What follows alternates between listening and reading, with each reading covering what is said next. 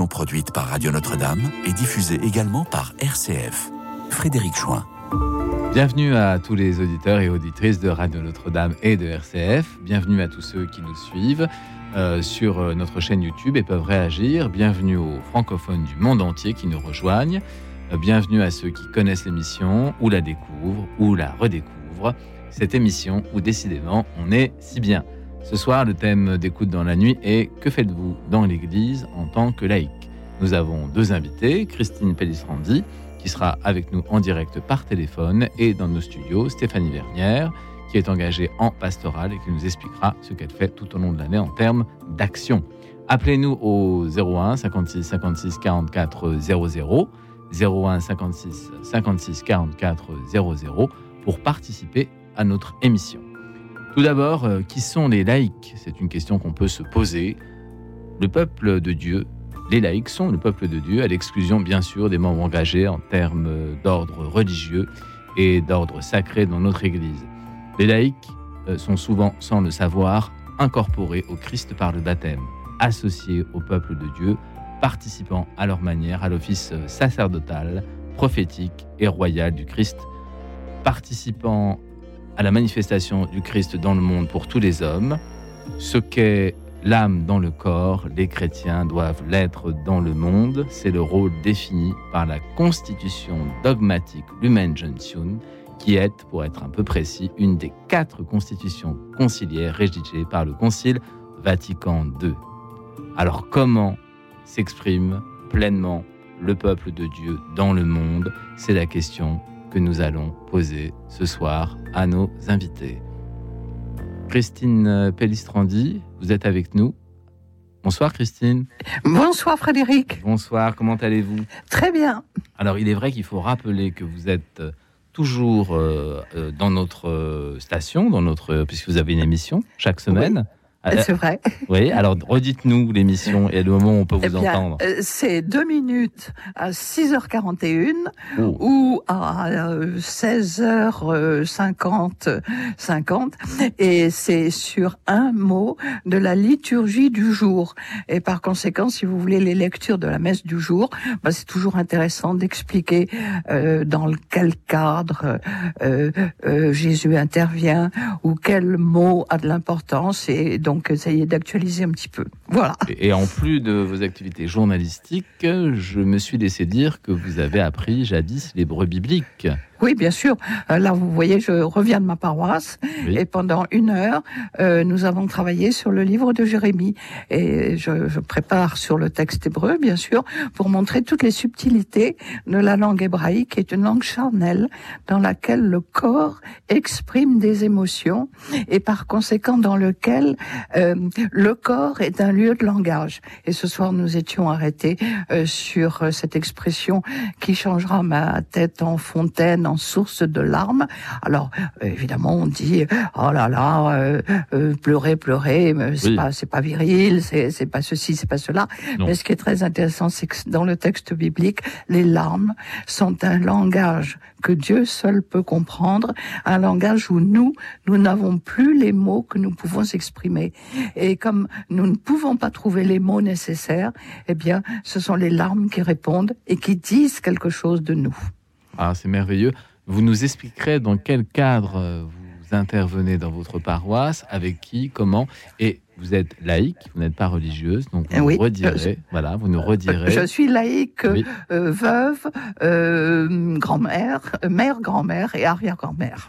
Combien, de petits-enfants? 16. Oh, et, et, d'arrière, petits-enfants? Bientôt 9. Oh, bah alors voilà, donnez-moi quelques-uns. Et donc, et donc, nous avons aussi en studio euh, Madame Stéphanie Vernière, qui... Euh, bonsoir, Frédéric. Bonsoir Stéphanie, qui euh, a un engagement qui se situe dans le monde de l'éducation, puisque Madame Stéphanie Vernière, vous intervenez dans une école de la banlieue sud de Paris, une école lassalienne qui se nomme Saint-Nicolas d'ici des Moulineaux, et vous avez une action, on peut dire, pastorale. Alors expliquez-nous un peu ce qu'est aujourd'hui la pastorale dans un établissement catholique de la banlieue sud. Alors plus précisément, il s'agit d'un collège-lycée à Issy-Louino, effectivement, pour lequel j'apporte un petit soutien en participant à l'accompagnement des jeunes qui se préparent à un sacrement. Alors c'est plutôt l'aumônier et l'animateur responsable euh, qui les prend en charge directement. Mais euh, voilà, je participe aussi un petit peu euh, à l'animation des messes qui rythment, qui rythment l'année. Et puis, autant de préparation. De, retraite pour les, sacrements justement et puis voilà recevoir un petit peu aussi les jeunes qui se présentent lors des récréations puisqu'ils sont toujours très très contents de pouvoir trouver un lieu euh, dans lesquels ils peuvent être euh, écoutés, échangés et poser des questions, voilà, euh, notamment aux responsables également. Donc voilà, c'est une petite participation. c'est une, tâche multiple. oui. Et je me suis laissé dire que vous animiez aussi certaines célébrations. Oui, alors j'essaye. Vous chantez donc. oui, oui, alors ça, voilà, on m'a proposé de le faire, donc j'ai. J'avais accepté. Accepté. Voilà. Ça, c'est très bien. Euh, Christine. Allô, Christine? Oui. Oui. Euh, est-ce que, est que l'engagement, euh, puisqu'il y a beaucoup d'engagements différents dans l'Église, on y reviendra, est-ce que d'abord l'engagement en tant que laïque, c'est accepter d'être témoin du Christ dans le monde. Est-ce que c'est quelque chose qui vous parle et est-ce que c'est quelque chose que vous essayez d'incarner là où vous êtes dans vos formations, par exemple? Oui, tout à fait. C'est vraiment, euh, euh, je pense que, euh, si vous voulez, on a différents moyens maintenant d'intervenir. On a la chance maintenant d'avoir des moyens audiovisuels tout à fait extraordinaires et performants, ce qu'on n'avait pas il y a 30 ans. Et par conséquent, il faut pouvoir utiliser tous ces médias. une chose qui me frappe beaucoup, euh, c'est que c'est là euh, l'évangélisation par l'art, parce que on est dans un monde qui n'a plus de culture chrétienne, qui n'a plus de racines chrétiennes, et ça, ça me frappe beaucoup. Et devant des nativités, devant des rois mages, par exemple, ou devant une annonciation, vous avez des gens qui savent pas du tout ce que ça représente, ce que ça veut dire. Et par conséquent, il y a tout un travail justement euh, d'acculturation euh, qui est tout à fait indispensable et, je crois que dans en ce sens-là, en tant que laïc, on a un grand rôle à jouer. Oui, en tant que témoin. Nous avons Sandrine au téléphone. Sandrine oui, bonsoir Frédéric. Bonsoir, Sandrine. Stéphanie. Bonsoir, Christine. Bonsoir les auditeurs et les auditrices. Alors moi, étant donné que j'ai été accompagnée par euh, deux laïcs, dont euh, mon frère Sylvain, qui où son âme repose en paix, et ma sœur euh, Marianne, voilà, de l'Arche d'Alliance. Donc je vais simplement vous donner un petit éclairage de par ma propre expérience, dont je je ne les remercierai jamais assez parce qu'ils m'ont donné le plus bel héritage au monde, c'est de rencontrer le Seigneur. Voilà. Donc pour moi, euh, une, personne laïque qui doit euh, apporter euh, différents contextes dans les églises, ça, pour moi, un vrai laïc, c'est, il doit être à l'exemple du Seigneur, à l'écoute de ses frères et sœurs à travers, à travers le Seigneur. Respecter les commandements de Dieu, prendre leurs responsabilités, être fidèle au Seigneur et à leur engagement. Être comme le Christ, c'est aussi regarder les priorités du Seigneur, rester sérieusement proche de ceux et celles qui en ont le plus besoin, entre guillemets les malades, respecter leur dignité, leur intégrité personnelle. Pour moi, un bon laïc doit être un bon guide spirituel, s'intéresser aux problématiques déjà dans un premier temps des personnes terrestres pour ensuite poursuivre le chemin de la vie spirituelle. Les personnes dont vous avez la responsabilité, je parle des laïcs, mhm. doivent être, euh, enfin les, les, personnes dont vous avez la responsabilité doivent être pleinement ancrées euh, et euh, consacrées dans la vie spirituelle pour ensuite prendre le chemin de prière, la connaissance des Écritures, pour que nous soyons tous ensemble dans l'épanouissement de l'amour de Dieu. Et surtout, il y a quelque chose que j'aimerais vraiment vous dire, euh, Frédéric, ainsi que vos invités. Il est très très important de ne pas prendre la place du Seigneur dans l'accompagnement des petits. Voilà, ça c'est très important parce que le Seigneur dit soyez comme des dieux, mais vous n'êtes pas Dieu. Et là, je rejoindrai vos invités de mardi, euh, frère euh, Cyril et sœur Anne-Claire, qui a dit de respecter la liberté des enfants de Dieu. Et ça, je trouve ça vraiment magnifique. Sandrine, euh, oui. est-ce que actuellement vous avez une mission euh, de laïque engagée pour l'Église? Est-ce que vous faites des choses à la paroisse? Est-ce que vous travaillez en, rapport avec un prêtre, avec euh, une aumônerie, avec une école? Non, malheureusement, je suis seule en prière, mais pour moi, dès lors ou du moment où je suis déjà en union de prière avec le monde entier, c'est déjà un engagement auprès de Dieu. Sûr. Bien sûr. Voilà. Et vous insistez sur la question de la formation. J'ai bien noté. Est-ce que vous avez une question à poser à nos invités? Oh oui, mais alors ah bah c'est pas seulement aux, laïcs. Hein. Moi, je poserai cette question vraiment à tout le monde. Donc, euh, j'espère que vous êtes tous assis, hein, parce que c'est une question pour toutes les personnes engagées. Alors, êtes-vous sûr que votre engagement est pour Dieu seul? Dans le, dans le meilleur comme dans le pire Voilà, ça c'est ma question. Ah bah alors on va poser la question à nos invités. On va commencer par Christine. Christine, est-ce que quand vous agissez, quand vous faites des formations, par exemple, vous vous dites, voilà, euh, c'est vraiment ce que le Seigneur me demande, c'est vraiment là où le Seigneur m'attend. Et est-ce que vous imitez euh, quelque chose de vous aussi, ou est-ce que vous dites, non, c'est vraiment l'accomplissement de ce que je crois être ma mission? Ah non, forcément, forcément, euh, il y a bien entendu une expérience spirituelle personnelle, parce que sinon je serais un perroquet qui répéterait des connaissances. Et, euh, ce qui est très important, c'est justement euh, à la fois de se livrer d'accepter de se livrer euh, dans la mesure où on sait que cela peut aider. Et puis aussi effectivement euh, cette très grande importance vous voyez c'est d'essayer dans le texte biblique de dégager le sens objectif des mots. Euh, qu'est-ce que ces mots veulent dire et qu'est-ce qu'ils signifient? Et par conséquent euh, euh, il y a une par exemple dans ce livre de Jérémie que nous commençons à lire Dès le début, tout le monde a été très interrogé par euh, cette phrase. Dieu a dit à Jérémie, je mets mes paroles dans ta bouche. Autrement dit, Dieu fait confiance à Jérémie. Alors peut-être que Jérémie va déformer les paroles de Dieu, mais Dieu prend le risque. Eh ben, je crois que c'est la même chose avec nous. Dieu prend le risque avec nous parce que nous ne sommes pas parfaits, parce que mon explication, elle ne sera jamais complète, elle ne sera jamais suffisante, elle ne sera pas assez éclairante. Et pourtant, Dieu prend le risque de nous confier sa parole. Ben, J'aime bien cette euh, formule. Stéphanie, est-ce que vous pensez que le Christ prend le risque avec vous de vous envoyer auprès euh, des enfants pour euh, essayer d'être euh, un témoin un témoin du Christ ben, Oui, bien sûr. Je pense que lorsqu'on s'engage, on prend un risque et, et, prendre un risque, en fait, c'est vivre.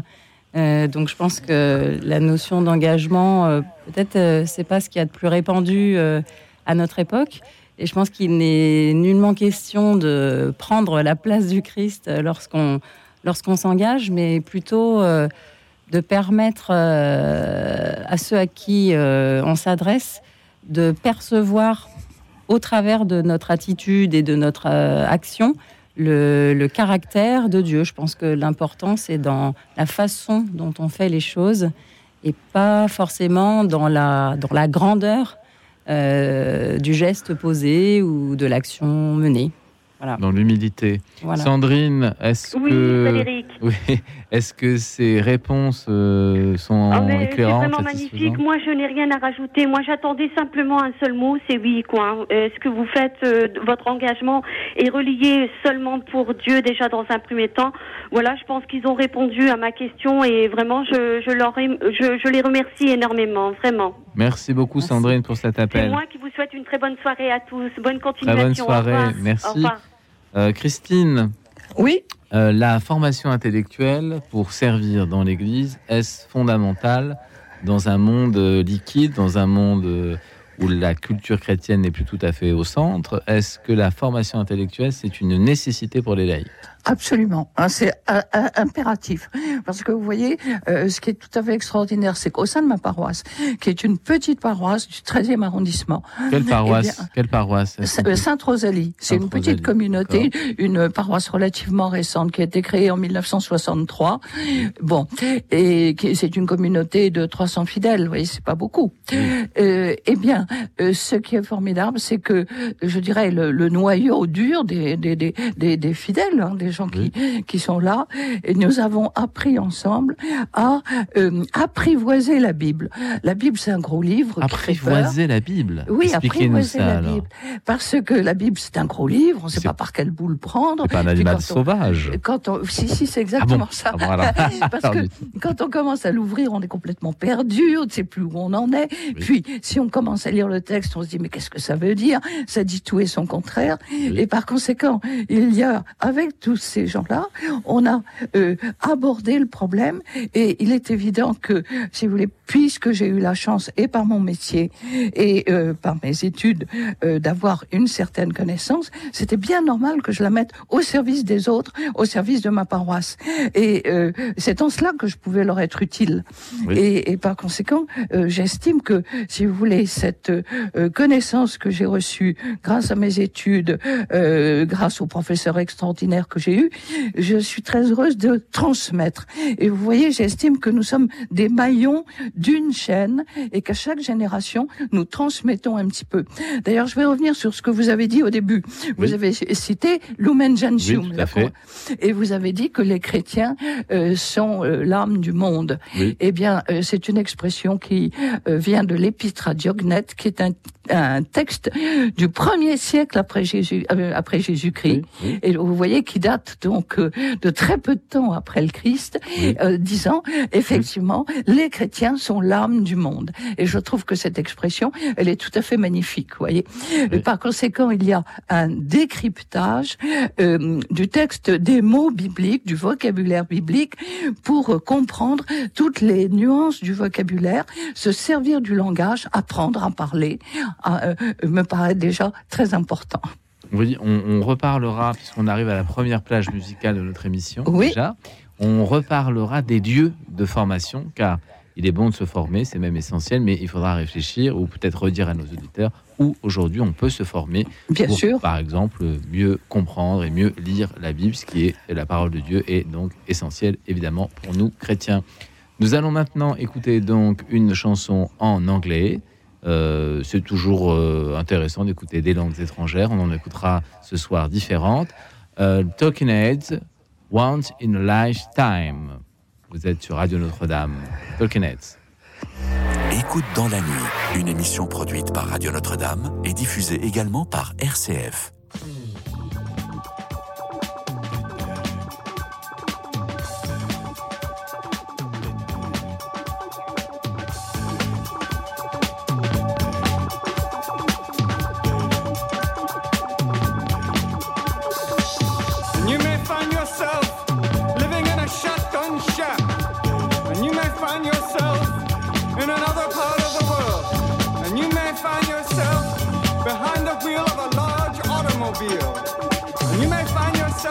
a beautiful house with a beautiful wife, and you may ask yourself,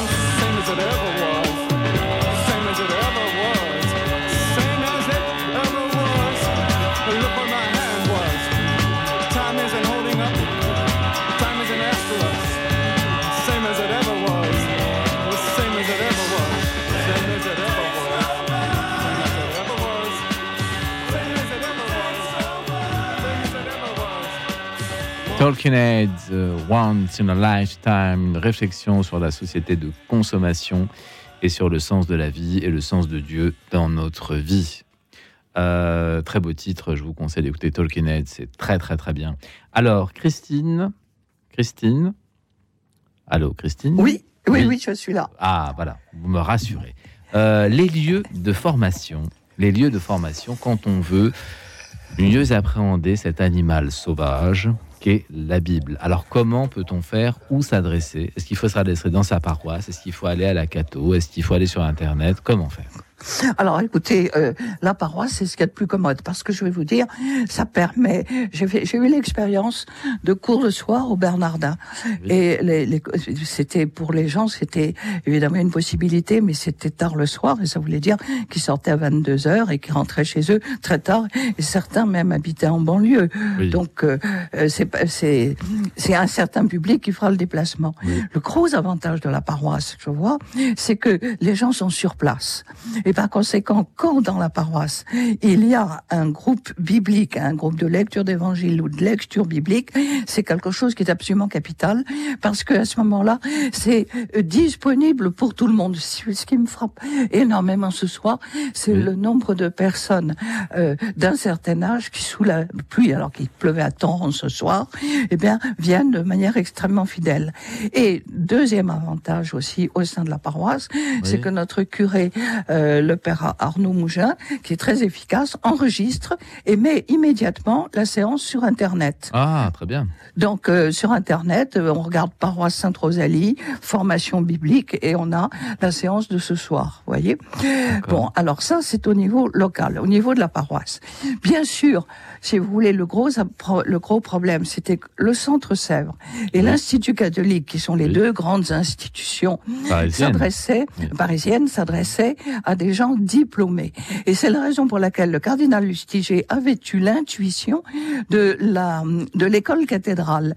Et l'école cathédrale s'adresse à tout le monde. Il n'est pas question, on vous demande pas vos diplômes en arrivant. C'est ouvert à tout le monde, à tout et il y a un choix absolument extraordinaire. Alors l'école cathédrale qui se trouve au Bernardin et une chose m'avait beaucoup frappé. Euh, euh, on abordait un texte. Alors il y avait une dame qui était très chic, très bien, qui regardait ça avec beaucoup de mépris en disant mais tout ça je connais. Et puis à côté il y avait une jeune femme qui disait mais pour moi c'est une découverte. J'ai jamais entendu parler de ça. Alors j'ai besoin de comprendre ce que ça veut dire voyez? Et c'était cette diversité euh, qui est tout à fait extraordinaire. Et l'école cathédrale est, est, faite pour tout le monde. Et il y en a pour tous les goûts. Alors vous diriez la paroisse, lieu privilégié de formation, quand? Oui. Quand ça existe, quand c'est possible. Quand, c'est possible. oui. Quand ça existe. Autrement, l'école cathédrale? Et, et, surtout, euh, si vous voulez, la responsabilité des laïcs au sein de leur paroisse. Oui. Et ça, Alors ça, on va en reparler. On va en reparler parce que le, point intellectuel et le point de formation, c'est très important, puisque lorsque les gens savent que l'on est chrétien, ils nous interrogent, et donc il faut pouvoir aussi répondre des choses, Bien sûr. des choses intelligentes. Alors, Stéphanie, euh, est-ce que le, le fait de s'engager dans la paroisse, mais pas forcément sur le caractère intellectuel, parce qu'on peut se sentir appelé à répondre, mais, mais pas forcément, ou on peut répondre différemment. Est-ce que euh, aujourd'hui dans la paroisse, il y a un certain nombre de missions qui sont essentiels et que vous voyez euh, là où vous êtes assurés par des laïcs? Est-ce que ça existe? Oui, oui, un nombre euh, important de missions. voilà, chacun en fonction de ses prédispositions, peut-être, de sa disponibilité, peut plutôt se diriger soit vers l'accueil des personnes au début de la messe, pour la lecture, les lectures euh, au cours des messes. Faut trouver des lecteurs déjà. Trouver des lecteurs. D'ailleurs, même au sein des établissements scolaires, euh, on a toujours besoin de lecteurs, évidemment. Euh, il y a aussi l'accompagnement de familles en deuil, tout ce qui est le fleurissement euh, de l'Église. Enfin, c'est très très éclectique et, chacun peut y trouver euh, sa place. L'accueil dans les paroisses, on a quand même des, personnes qui sont là pour nous recevoir à différents mm. moments. Euh, l'accueil des jeunes fiancés qui se destinent au mariage. Il y a un, voilà, l'organisation simple d'une kermesse, installer des chaises, organiser des repas. Les ventes de rameaux. Les ventes de rameaux, des ventes qui concernent des braderies, qui peuvent aller des vêtements aux livres. Enfin, toutes les activités qui font vivre une paroisse. Et puis le conseil de l'Église, le conseil pastoral, qui est chargé de, de veiller à la bonne marche de l'Église, aussi dans son caractère euh, financier. Euh, Christine, est-ce que vous avez d'autres activités que celles euh, oui, d'expliquer? Alors dites-nous. Dites euh, bah, par exemple, bah, j'enseigne au Bernardin, d'une part, et surtout d'autre part, j'écris. Et par conséquent, là, j'ai un livre qui va paraître au mois de février aux éditions du Cerf, et qui est une, un, un chemin de croix imaginaire parce que l'imagination joue, dans lequel dans lequel Jésus va rencontrer toutes les personnes qu'il a guéries et qu'il a soignées et qu'il a aidées. Et ces personnes viennent se joindre à lui et disent pour telle et telle raison nous venons t'aider à porter ta croix. Voilà. Ah, Donc euh, c'est sous forme, c'est presque sous forme de roman, pour effectivement dans une idée d'évangélisation, pour que des gens qui n'ont absolument aucune idée de l'évangile puissent accrocher dans un roman et euh, découvrir euh, le monde de Jésus tel qu'il a vécu à son époque et, et les gens qu'il a rencontrés et inventer, imaginer des dialogues avec eux. C'est aussi une forme d'évangélisation, vous voyez. Dans le petit groupe que vous voyez au sein de la paroisse, euh, vous les voyez une fois par semaine, une fois tous oui, oui, une fois par semaine. Fois par je, semaine. Suis, je, suis, extrêmement frappé de cette fidélité et de cette fidélité euh, euh, vraiment. Euh, et alors c'est amusant parce que euh, quand les gens ne viennent pas, ils s'excusent en disant mais j'ai telle raison et ce sont toujours de très de, de, très bonnes raisons. Mais si vous voulez, ce qui est intéressant de voir, c'est qu'il y a une génération que nous n'arrivons pas à atteindre, qui est la génération des jeunes parents, des jeunes couples avec des enfants. Et ça, si vous voulez, et, et, ça se comprend très bien, parce que vous comprenez qu'à 8h30 du soir, euh, ils sont oui. occupés avec leurs enfants, oui. donc c'est absolument exclu, et que le samedi matin, ils n'ont pas le temps. Et ça, je ne vois pas du tout comment euh, réussir à atteindre cette génération-là. Alors, euh, en ce qui concerne la question des parents, certains parents reviennent vers l'Église au moment où il faut faire, par, par exemple, baptiser leurs enfants ou, euh, ou euh, leur donner une formation euh, catéchétique. Stéphanie, on en parlait en antenne, c'est peut-être un des moments de votre vie quand vos enfants étaient plus jeunes où vous êtes revenu vers l'Église parce que euh, il y avait des sacrements en vue peut-être et puis parce qu'on vous a demandé d'assumer euh, l'éveil à la foi ou le catéchisme.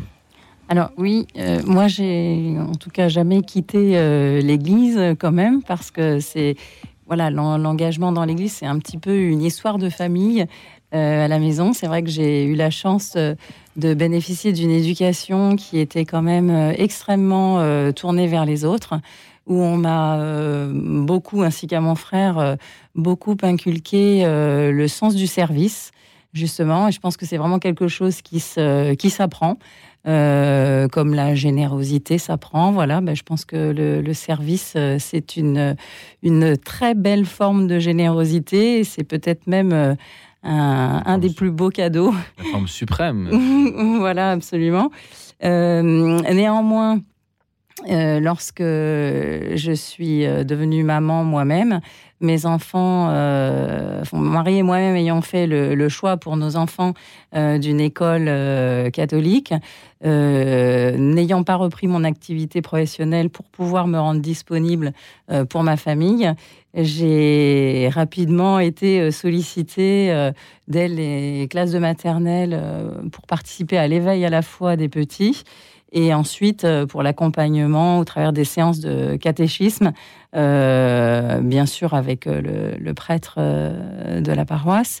Euh, voilà, un rythme régulier hebdomadaire. Voilà, donc c'est vrai que par le biais de la scolarité de mes enfants, je suis revenue plus concrètement, plus directement à l'Église. Est-ce que les, les personnes qui s'occupaient de l'éveil à la fois ou du catéchisme étaient souvent de jeunes parents? Est-ce que ça correspondait à une génération? Oui, c'était des, oui, oui, oui, c'était des, des, des, mamans de ma génération, voilà, qui étaient plutôt euh, chez elles et qui euh, donnaient de leur temps euh, pour accompagner les enfants. Voilà. Alors Christine, Christine? Oui. Oui, ce serait peut-être. Euh, ce serait peut-être la plasticité des paroisses qui serait aujourd'hui en capacité de répondre à des questions en fonction des âges. Peut-être que les générations que vous n'accueillez pas dans la formation intellectuelle autour de la Bible sont des générations qui peuvent être touchées par l'éveil à la foi ou le catéchisme. Ah oui, ça, tout à fait. Ah voilà. Est-ce que donc dans votre paroisse, vous, vous constatez cette pluralité de propositions Elle, existe, elle existe, euh, euh, tout à fait, mais euh, nous, nous avons rarement euh, des réunions. En, si vous si vous voulez, on a euh, quand il y a la messe des familles, bon bah tout le monde se retrouve euh, pour la messe des familles, mais si vous voulez, on n'a jamais eu de réunion réunissant tous les engagements différents. on ah a eu juste au début de l'année, moi j'avais j'avais proposé que tous les responsables de mouvement, aussi bien les personnes qui s'occupent du jardin, qui s'occupent des fleurs, qui s'occupent de l'accueil, enfin tous les différents services, vous voyez, euh, qu'il y ait euh, euh, un, un, petit peu un envoi en mission, une messe, bon, et puis un envoi en mission, et puis finalement, ça ne s'est pas suffisamment concrétisé, de telle manière que, du coup, j'ai le sentiment qu'il y a des groupes un peu séparés les uns des autres et qui ne savent pas bien ce que les uns et les autres font. Mais mm, par exemple, euh, c'est ça, à mon, à mon avis, c'est comme cela que se forme une communauté. Euh, je vois dans d'autres paroisses, je sais qu'il y a euh, des, des, grands week-ends prévus, mais c'est une très grosse organisation. Donc c'est vraiment, euh, ça demande beaucoup beaucoup de préparation. Je sais qu'il y a une paroisse où ils ont prévu, euh, mais long, bien longtemps à l'avance pour prévoir toutes les infrastructures, un grand week-end au Mont-Saint-Michel ah. où toutes les générations euh, sont engagées, les familles, les grands-parents, les sportifs qui vont faire la traversée du Mont-Saint-Michel à pied. Euh, Mais évidemment, euh, ça demande beaucoup, beaucoup d'aide, beaucoup de moyens et de très grosses équipes pour très bien organiser.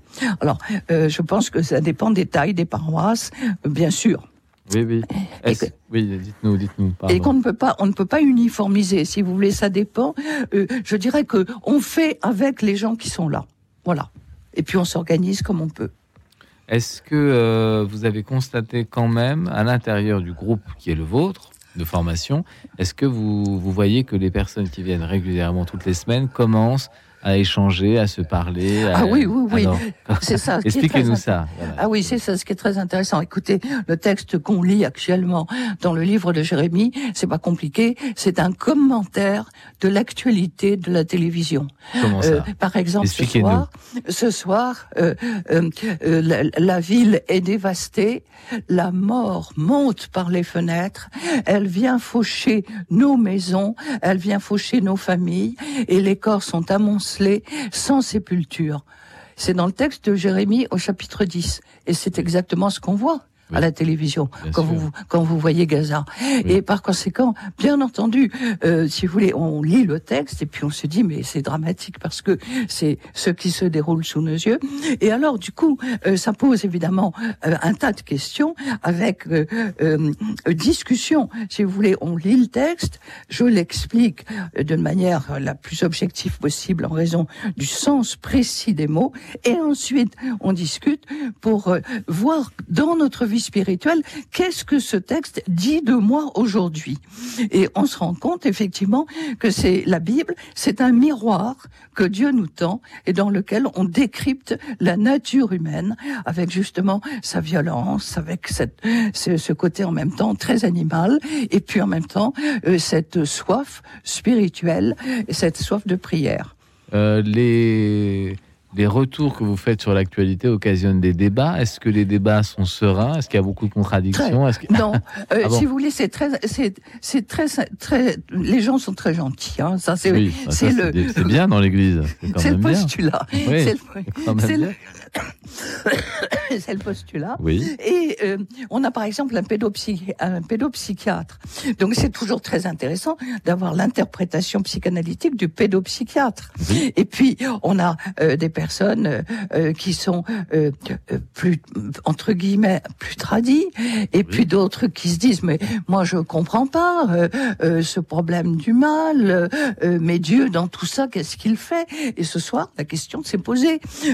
on, on, on, dit oui, mais euh, euh, je comprends pas euh, Dieu. Ben alors grande question est-ce que Dieu respecte la conscience Est-ce que Dieu respecte la liberté du cœur humain, de la personne humaine Alors donc ça a été tout un grand débat sur quel est notre degré de liberté intérieure voyez Donc ça, l'intérêt du texte biblique est de nous faire comprendre en miroir la réalité de notre nature.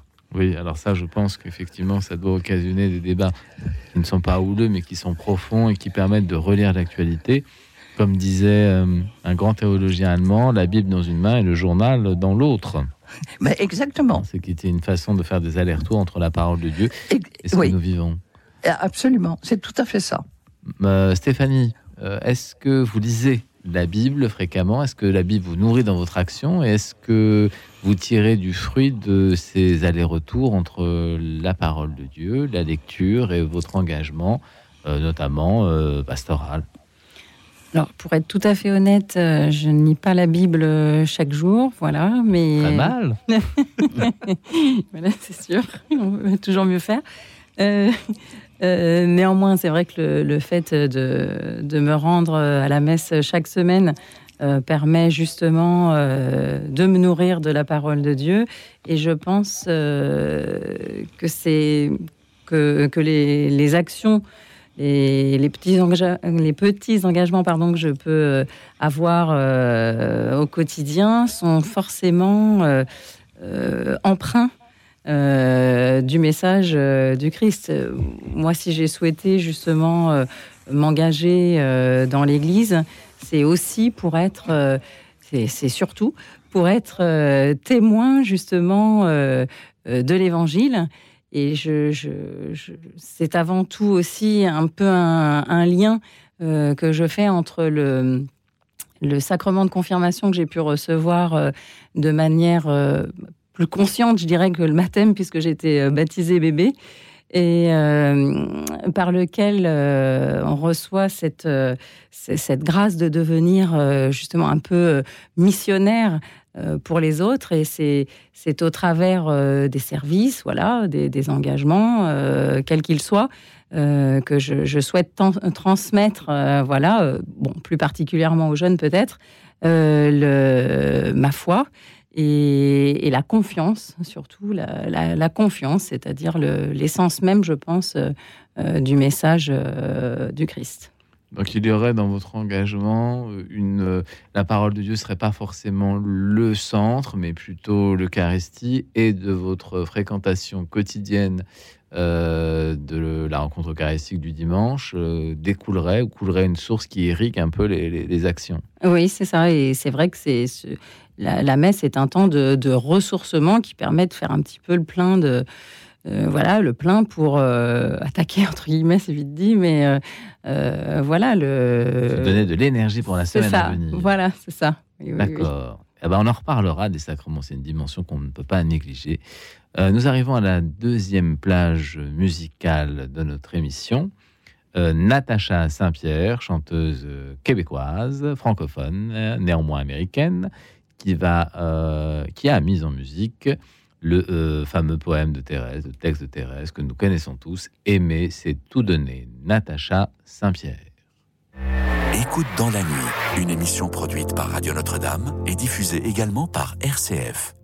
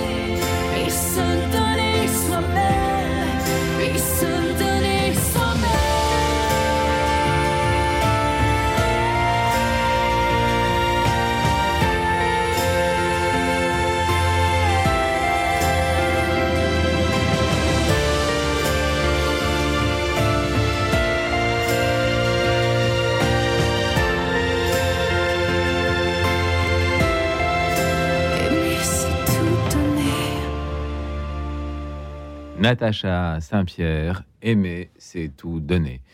Euh, voilà, c'est une belle façon de continuer notre émission. Je rappelle le thème ce soir. Que faites-vous dans l'Église en tant que laïque?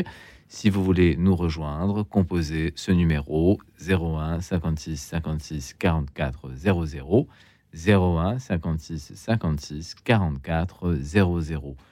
Euh, que faites-vous dans l'église Euh, Christine, qui est avec nous au téléphone. Christine, Oui, voilà.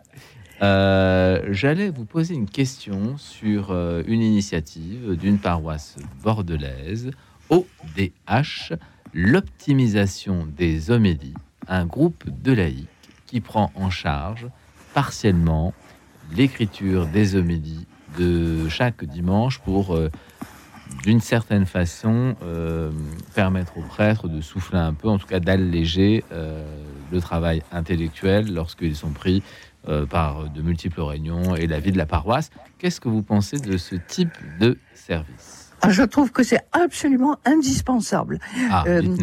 Ah, ah oui, oui. Alors, si vous voulez, une première expérience, il y a une paroisse qui l'année dernière m'avait demandé, après accord du conseil pastoral, ça s'est pas fait tout seul, hein, ça a été très compliqué, ça a demandé euh, trois mois de négociation, mais enfin, Ah oui, ça a eu lieu. Oui, oui, euh, et ça a eu lieu, et euh, qui m'a demandé de faire euh, une homélie. Bon, et euh, pour bien montrer que c'était en accord avec toute la paroisse, euh, il se trouve que tous les prêtres avaient concélébré ensemble et euh, qu'ils sont venus me chercher à ma place, là où j'étais, dans l'assemblée, pour me faire monter à l'hôtel pour que je puisse prononcer mon homélie. Ça a eu lieu une fois et ça ne s'est jamais renouvelé alors que tout le monde avait été très content. et je sais que eh ben, tout le monde avait été très content de voir une laïque et en plus une femme, vous vous rendez compte, qui Oui. prenait la parole euh, au cours de la messe. Bon. Oui. Mais je sais que ça se fait, par exemple, euh, l'église des jésuites euh, Saint-Ignace, il y a très souvent des femmes qui font les homélies, mais euh, tous les curés sont pas prêts à accepter. Hein. Euh, et puis à Rome, pas davantage. Mais euh, donc, avant que, si vous voulez, que euh, les femmes puissent prendre la parole au sein euh, de euh, la messe, pendant la messe. Je pense que l'idée de travailler le texte biblique et de donner au prêtre qui n'a pas le temps de le faire les références pour éclairer la scène de l'évangile par rapport, par exemple, à des textes d'Ancien Testament, pour débroussailler le texte, pour vraiment faire surgir deux, trois idées, mais pas plus, pour que les mhm. gens puissent s'en souvenir, je pense que c'est un travail absolument indispensable. Mais encore faut-il que le prêtre soit suffisamment modeste et humble pour accepter. Est-ce que dans l'histoire de l'Église, on a vu des femmes prendre la parole dans les assemblées de façon ah bah, Oui, bien sûr, au moyen, en particulier au Moyen Âge. Le moyen, le, moyen, le Moyen Âge a été une grande période où il y a eu des paroles de femmes euh, euh, vraiment euh, qui avaient une autorité spirituelle très grande. Et par conséquent, avec d'ailleurs des risques d'incompréhension et de débordement qui frôlaient ensuite le, le, les condamnations en sorcellerie, hein, parce que c'était quelque chose qui était assez fragile. Vous voyez, le fait, le problème que des laïcs puissent prendre la place des euh, du ministère ordonné. Vous voyez, on est sur une ligne de crête qui n'est pas du tout euh, encore bien euh, définie. la preuve, toutes les difficultés qu'il y a au synode sur le problème de la prise de parole par les femmes. Alors, vous considérez que la prise de parole des laïcs est pas suffisante et que la prise des paroles des femmes laïques est encore moins euh, suffisante et encore euh, difficile, encore plus difficile. Ah oui, ça sans aucun doute. Ça, j'en suis absolument convaincu. D'accord. Donc l'Église a peut-être euh, des progrès à faire en ce domaine. Tout, à fait. On peut dire ça. C'est un euphémisme. Oui. Alors Stéphanie, Stéphanie, euh, qu'est-ce que vous pensez de ces questions de, euh, ces femmes qui n'ont peut-être pas le, droit à la parole publique dans l'Église et puis du rôle des laïcs, tout simplement? Moi, j'avais justement une petite question à poser à Christine. Bah, oui. Je voulais, si je peux me permettre, je voulais vous demander ce que vous pensiez du fait que les laïcs donnent la communion. Bah, euh, euh, moi, il y a une chose qui me frappe beaucoup, c'est que dans la scène de la multiplication des pains, il reste des corbeilles pleines. Euh, mhm. non, d'abord, avant, avant le, fait qu'il reste des corbeilles pleines, Jésus le dit, Jésus multiplie les pains et il dit aux, apôtres de distribuer eux-mêmes. tout à fait. Et, et par conséquent, il délègue. Et, et, ça, je trouve ça très important. Et par conséquent, euh, effectivement, euh, euh, le, le, le, fait que des, des laïcs, hommes ou femmes, donnent la communion, participent à ce geste, eh bien, ça me fait penser tout à fait à la multiplication des pains et au rôle des apôtres. On oublie beaucoup le rôle des apôtres. Jésus, de son vivant, délègue. À un moment, il leur dit, eh ben, allez, allez, partez en mission. Et ils reviennent tout contents en disant euh, mais euh, nous avons guéri, nous avons fait ceci, nous avons fait cela. Et à ce moment-là, Jésus rend grâce à son Père et dit je te bénis Père de ce que tu as fait. Voilà. Et, par conséquent, il y a ce quand on regarde bien l'Évangile, tout ce, ce rôle de délégué où Jésus envoie ses apôtres en mission. Alors justement, Christine, est-ce que dans les évangiles, vous qui oui mâchonner, ruminer les textes et qui tentait de maîtriser cette euh, bête fauve. Est-ce que vous voyez dans les textes euh, la place des laïcs qui est tout à fait, tout à fait remarquable et sur laquelle on ne peut pas revenir et sur laquelle on ne peut pas vraiment discuter. Dites-nous. Et vous voyez, par exemple, il y a un tout petit détail dans l'évangile de Luc, les femmes qui étaient avec lui donc exactement comme les apôtres, et qui aidaient Jésus de leur bien. Et parmi elles, il y, a, trois femmes qui sont citées. Il y a Marie de Magdala, qui va devenir la fameuse Marie Madeleine, Magdeleine, vous voyez, euh, Marie-Madeleine. On nous donne le nom de Jeanne, qui est la femme de Chouza. Chouza qui était l'intendant d'Hérode. Bon, Hérode le roi, donc euh, si vous voulez, le, le, secrétaire général de l'Élysée. Hein, vous voyez la fonction, la fonction du personnage. Oui, tout à fait, et puis une troisième femme, et dont on nous dit qu'elle suivait les Jésus et les apôtres et qu'elle s'occupait de leur intendance. Et donc, et ces femmes-là, ce sont ces femmes que l'on va retrouver ensuite euh, au pied de la croix et ces femmes-là que l'on retrouvera euh, euh, qui iront vers le tombeau vide et qui auront la révélation de l'ange. Au moment annonçant la résurrection. Et par conséquent, oui, euh, si vous voulez, euh, reportons-nous au premier siècle et voyons justement euh, cette extraordinaire liberté de Jésus avec les femmes, et par conséquent des femmes auxquelles il parle et qu'il met d'une certaine manière tout à fait en avant. Oui. Alors nous avons un appel de Stéphane. Stéphane? Bonjour. Bonjour. bonsoir. Bonsoir, oui, bonsoir Stéphane. Vous nous appelez... en fait, je voulais vous parler. Euh, moi, je suis natif d'Orléans et euh, c'est la ville qui avait été libérée par Jeanne d'Arc euh, de la barbarie anglaise pendant pendant ce temps du Moyen Âge. Là. les Anglais sont Mais après, moi, j'ai fait mes études au lycée Saint-Paul et puis j'ai su même aller à Bourges chez les frères de la Salle. Oui.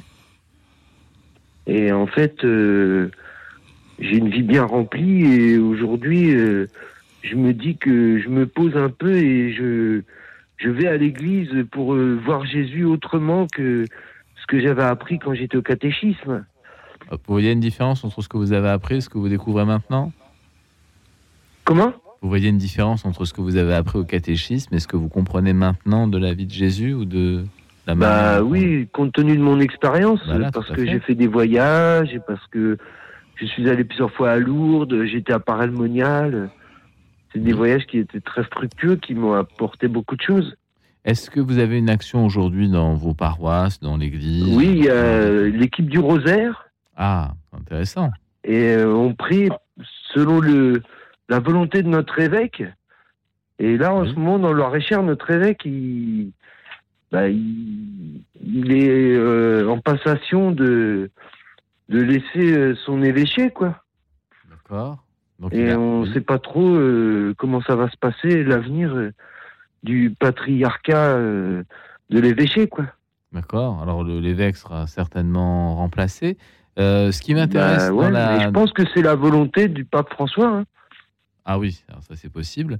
Mais ce qui m'intéresse dans votre témoignage, c'est le fait que la prière soit aussi une action. Bah oui, la prière. Et moi, je suis chez moi, je j'ai des crucifix, dont un que mon papa avait fabriqué parce que mon papa est décédé euh, au rameau 2022.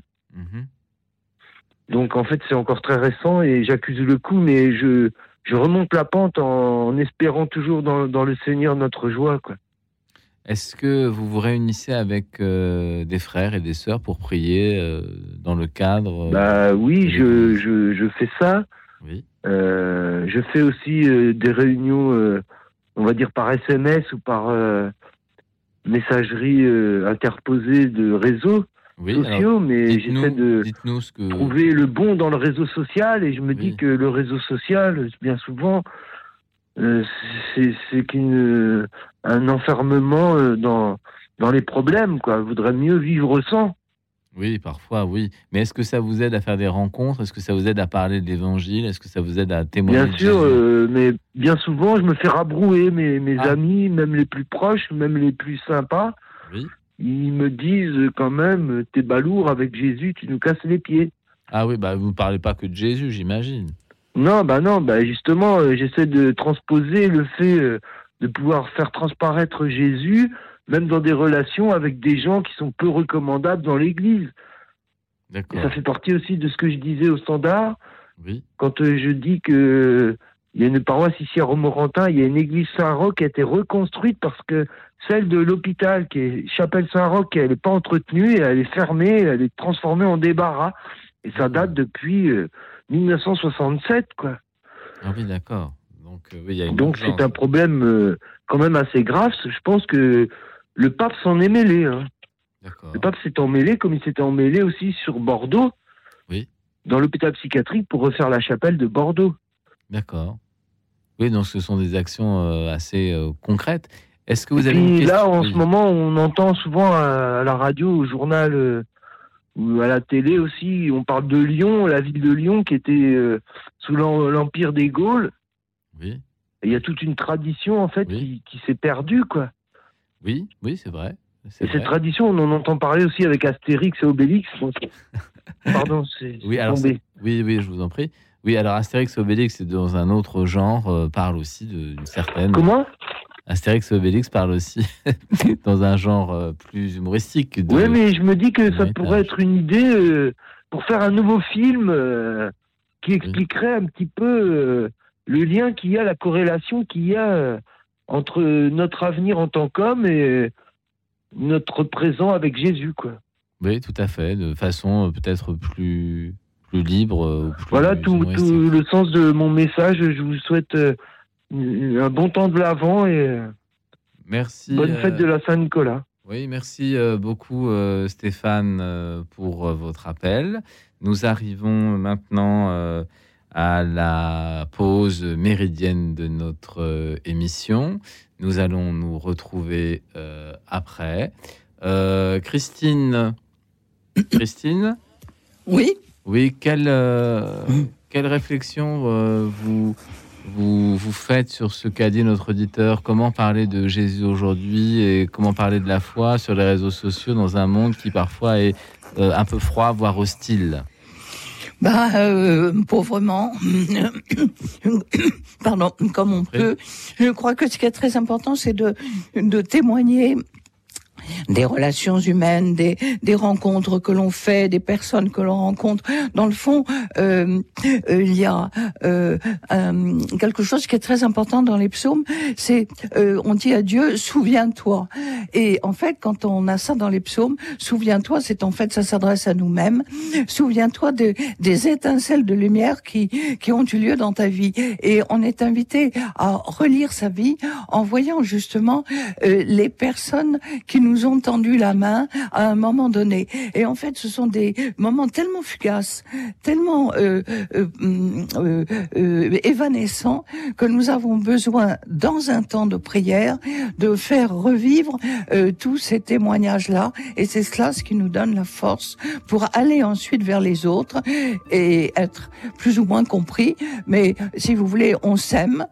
Et puis Dieu fera ce qu'il veut de la semence que nous avons jetée en terre. Eh bien, merci beaucoup euh, pour ce, cette euh, relecture. Pour soutenir Radio Notre-Dame et son projet éditorial d'une manière différente, nous vous proposons d'assister à notre concert de gala le mardi 19 décembre à 20h45 en l'église Saint-Germain-des-Prés. L'Académie symphonique de Paris et le chœur Pierre Canto, sous la direction d'Henri Didot, vous invitent à revisiter la création d'Haydn en musique, en lumière et en images. Un spectacle grandiose dans un cadre magnifique. Pour acheter vos places et soutenir Radio Notre-Dame, rendez-vous sur radionotre-dame.com, rubrique concert. Nous comptons sur votre fidélité et votre engagement en cette période de forte sollicitation. Merci et rendez-vous le 19 décembre.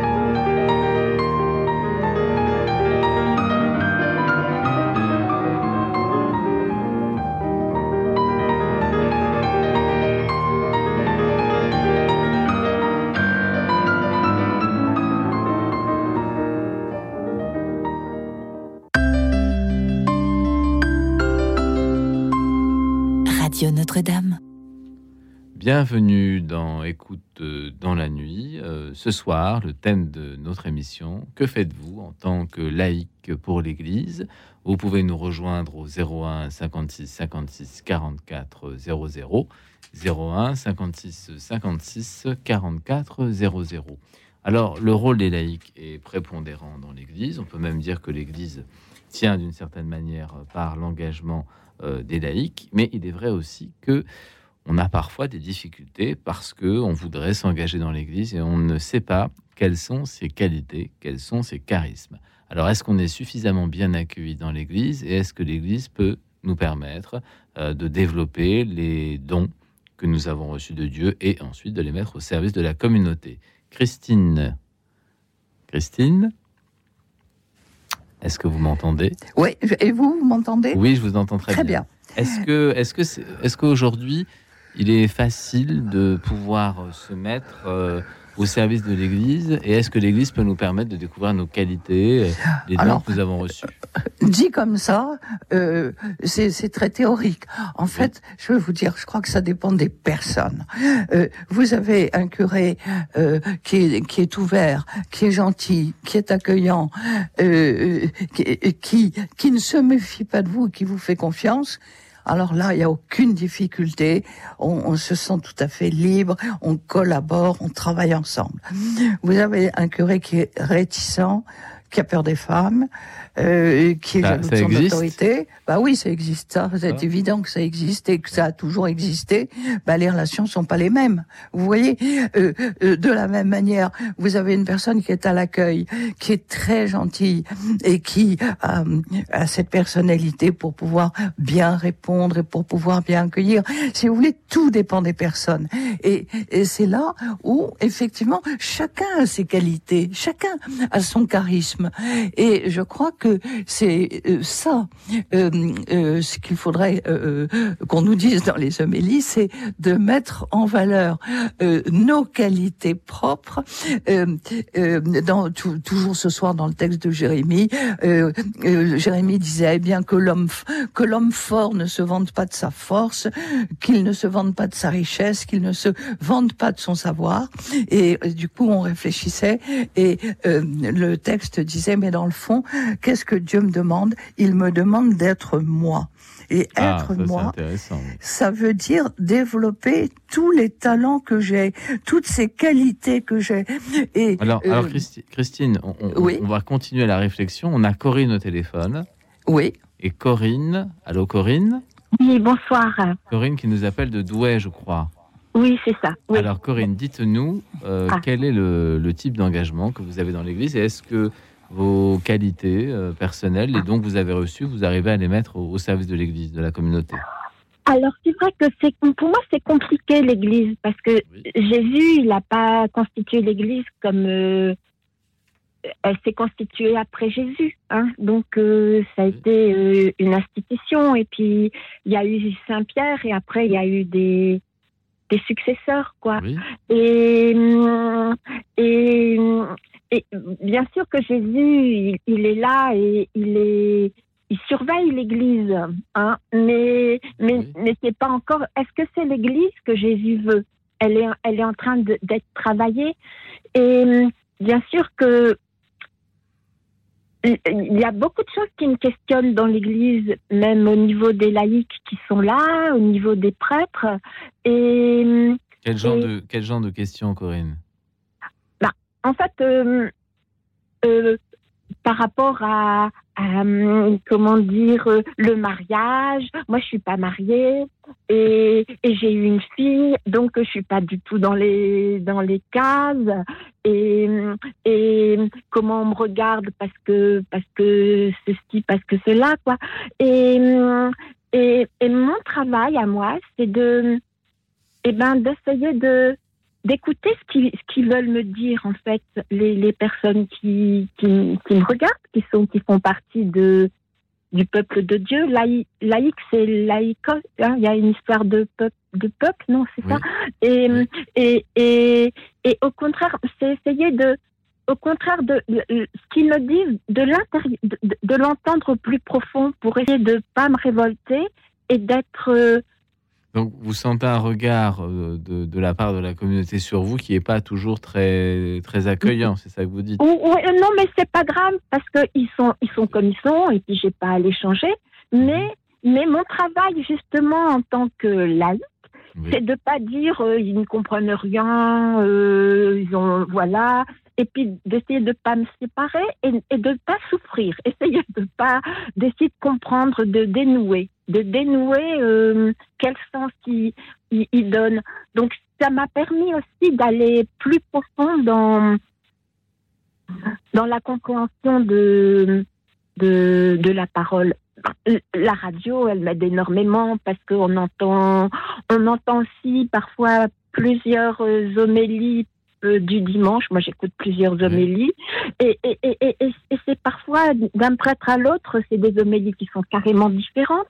Et ben, ça me permet de voir la grande diversité. Donc, si je comprends bien, Corinne, votre, votre engagement en, en tant que laïque, c'est de vivre chrétiennement en vous nourrissant de la parole de Dieu, en fréquentant l'Église et en faisant corps avec votre communauté. C'est un peu l'action que vous menez, c'est-à-dire être chrétienne avec les chrétiens, c'est ça? Oui, avec les chrétiens. Et, et c'est aussi, euh, tout à l'heure, on disait de. C'était Christine qui, qui, parlait de, de soi, en fait, et de d'essayer de de ne pas m'auto-détruire, parce que, voilà, par rapport au, à, au chemin, à mon cheminement, d'essayer d'avancer quand même et, et de et, et, et, et de pas euh, euh, euh, bah, critiquer, juger les autres. Voilà, ça c'est. On a bien compris, Corinne, le, votre engagement. Euh, on, doit malheureusement euh, prendre d'autres auditeurs, malheureusement pour vous, mais, mais heureusement, pour, les, heureusement pour les autres. Oh, mais ça, va bien dans le sens de votre engagement, qui est un engagement euh, communautaire, priant, et un engagement qui se situe dans l'écoute de la parole de Dieu pour vivre chrétiennement parmi les chrétiens. Merci Corinne, merci beaucoup, merci infiniment. Merci infiniment aussi. Merci beaucoup. Merci beaucoup. Bonne soirée, bonne nuit maintenant. Alexis euh, au téléphone. Oui, bonsoir. Bonsoir Alexis qui nous appelle de Meurthe-et-Moselle. Alors Alexis, dites-nous. Eh bien, euh, en écoutant les différents auditeurs qui parlaient ce soir, euh, et c'est une réflexion déjà qui, habite mon cœur depuis longtemps, je me demande si la question de la formation biblique n'est pas un petit peu au cœur de la question de l'engagement des laïcs. Mhm. Euh, pour ma part, moi, j'ai fait un parcours biblique dans une communauté, euh, une communauté nouvelle, euh, qui m'a permis de comprendre l'histoire d'Israël. Et en, en, allant sur des sur des forums de discussion, j'ai vu que l'origine, en fait, l'Église, si on veut résumer les choses ou synthétiser un petit peu, l'Église est fille d'Israël. Et je crois que la difficulté de beaucoup de laïcs aujourd'hui, euh, c'est de voir l'Église euh, un petit peu comme une, un organe euh, indépendant qui n'aurait pas de, vraiment de racines dans l'histoire d'Israël, comme si la nouvelle alliance pouvait être indépendante de l'ancienne alliance. Alors Alexis, on va peut-être poser la question à Christine. Exactement. Hein, c'est ce que je pense vous vouliez faire. Christine, est-ce que l'Église euh, comprend aujourd'hui la filiation qu'elle a avec euh, le judaïsme? Est-ce que c'est quelque chose quand même qui est beaucoup plus clair maintenant pour les, pour les fidèles? Christine? Vous m'entendez? Christine? Peut-être Oui. Ah oui, voilà. Christiane peut-être revenue. Voilà, alors, euh, si vous voulez, c'est tout l'effort euh, des études bibliques. Mais ah. remarquez que les études bibliques sont très récentes. La Bible de Jérusalem, c'est-à-dire la Bible en, langue, en français, a été mise entre les mains euh, des fidèles à partir des années 1950. Donc, c'était il y a quoi, 70 ans? Vous vous rendez compte? C'est très récent. Auparavant, euh, pourquoi est-ce que je vous dis ça? Parce qu'auparavant, on ne lisait pas du tout l'Ancien Testament. L'Ancien Testament, euh, avant Vatican II, euh, il y avait une lecture avant l'Évangile qui était toujours Saint Paul. On ne lisait ni les psaumes, ni des textes d'Ancien Testament. Vous voyez? Et par conséquent, il y a eu le, le, développement des études bibliques sous l'influence de Pie XII qui a encouragé les études bibliques les études patristiques, tout ce travail qui a été fait, la traduction œcuménique de la Bible, tout ce développement formidable est très récent. Et c'est la raison pour laquelle, auparavant, dans mon enfance, moi j'ignorais complètement euh, euh, le euh, cet aspect justement de l'ancienne alliance. Je savais absolument pas ce que c'était. On parlait d'une nouvelle alliance, mais effectivement, on ne parlait pas du tout de l'ancienne alliance. Et c'est après, euh, euh, après Vatican II, à la Sorbonne, oui, après Vatican II, qu'il y a eu effectivement tout ce travail d'intérêt biblique. Et tout le problème justement, je vois au niveau de la paroisse, c'est de faire que par exemple la prière des psaumes soit une prière que l'on puisse adopter pour notre propre prière et où, où l'on voit à quel point le corps avec ses organes est partie prenante de la prière et ça, c'est quelque chose qui est très important. Il y a Alors, quand vous dites le corps avec ses organes, ça veut dire qu'il faut prier avec tout le. Eh bien, ça veut dire que mes pieds me disent quelque chose quand je ne peux plus marcher et que je tombe. C'est que la force de Dieu m'abandonne. Ce sont des images. Ce sont il y a un côté très symbolique, mais euh, qui me force à reconnaître que ma, mes sens, euh, mes yeux, mes oreilles, euh, euh, le, le, le, ma voix euh, sont euh, des expressions de mon corps. Il y a très très souvent aussi, par exemple dans les psaumes, je me tords de douleur et j'ai mal au ventre. Ben, j'ai mal au ventre quand je suis ému, quand j'ai peur, la veille d'un mm. examen, etc., etc. Mm. Et, et, par conséquent, il y a euh, renvoyé comme un miroir la réalité justement de la totalité de notre personne. Et notre personne, c'est pas euh, euh, c'est pas un corps et une âme qui serait quelque chose de, de, de, de, de spirituel, c'est une réalité charnelle avec une sensibilité et une intelligence. Et nous avons ainsi une synthèse de la personne humaine, ce que je suis avec tous mes talents et y compris toutes mes difficultés qui font partie de cette personne que Dieu aime, qu'il a créée, qu'il a voulu, qu'il a choisi et qu'il a aimé et que je suis. C'est bien cela, euh, euh, cette élection aussi qui s'adresse à chaque chrétien euh, dans le baptême. Et c'est un héritage juif aussi, sans doute. Ah, tout à fait, absolument. Alors, Alexis, alors là, vous avez une réponse très complète. Oui. Alors, ce qui est intéressant, par contre, au niveau positif, ce qu'il faut dire, c'est que l'Église s'est réveillée, justement. les pasteurs ont pris conscience que le, le, le ciment de la foi était un peu vacillant il y a des paroisses qui se sont réveillées, qui ont organisé les dimanches autrement. Le dimanche autrement, c'est-à-dire que, en fait, la paroisse ne célèbre pas simplement la messe, mais elle invite ensuite les chrétiens à un repas partagé. Et j'ai vu ça dans l'Isère, et je trouve ça extraordinaire. Une fois par mois, le dimanche autrement, les chrétiens restent toute la journée ensemble, parce qu'on voit ça chez les protestants. Oui, oui, les protestants font beaucoup ça, oui. Et, et en fait, c'est ça. Et, et en fait, euh, la messe, c'est pas simplement bonjour, au revoir, je rentre chez moi, je vais cuire ma dinde. Et en fait, on partage après l'après-midi, il y a des enseignements. Et ça, c'est et puis à côté de ça, euh, il y a l'enseignement, c'est une part de ce que l'Église donne au, peuple. Et ensuite, il y a aussi ce côté révolution fraternelle, c'est-à-dire qu'on entretient des liens qui font euh, approfondir les choses dans la relation fraternelle. Et ça, c'est ça, pour moi, le, christianisme, c'est pas simplement le culte, c'est le lien entre les frères et sœurs, euh, l'approfondissement de la foi par l'enseignement. Et si on peut développer cette, idée de dimanche autrement, alors on sera plus des laïcs euh, un peu naufragés au milieu du monde, mhm. on sera fort des liens fraternels qu'on entretient et de l'approfondissement de la foi qui va avec la vie du Christ, la vie du chrétien. Ben, merci, merci beaucoup Alexis euh, de votre appel. Merci beaucoup et à très bientôt. Merci beaucoup. Merci.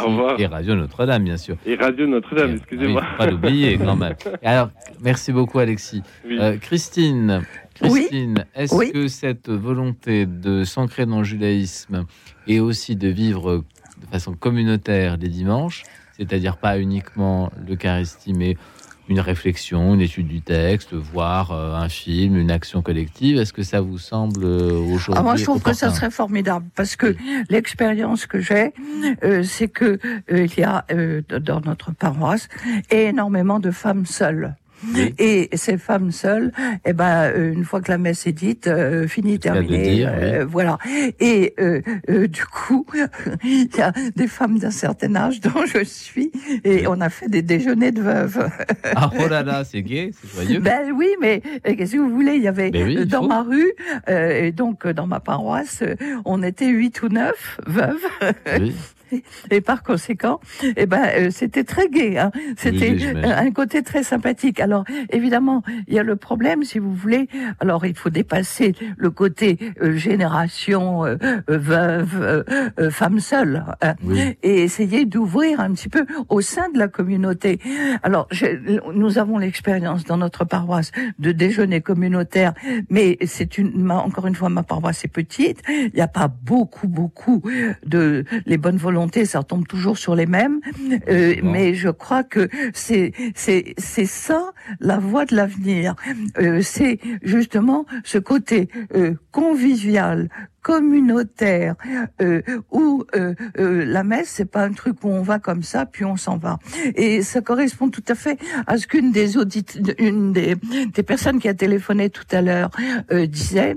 Euh, elle disait moi je suis seule avec ma fille les gens me regardent comme ci comme ça mais j'essaie d'être d'être gentille. Et ça correspond tout à fait à un texte du prophète Isaïe où Dieu dit à son peuple écoutez vos sacrifices je n'en ai rien à faire, mais le jour de, du Shabbat, vous savez euh, tomber sur une bonne affaire et vous tapez votre voisin. Et il dit, ce que je demande, c'est de dénouer les liens de la méchanceté. Et je trouve cette image absolument magnifique. Dénouer les liens de la méchanceté, et donc, alors votre lumière poindra comme l'aurore. Et ah, je pense que euh, euh, ces, euh, ces dimanches communautaires, c'est un petit peu le but de cela.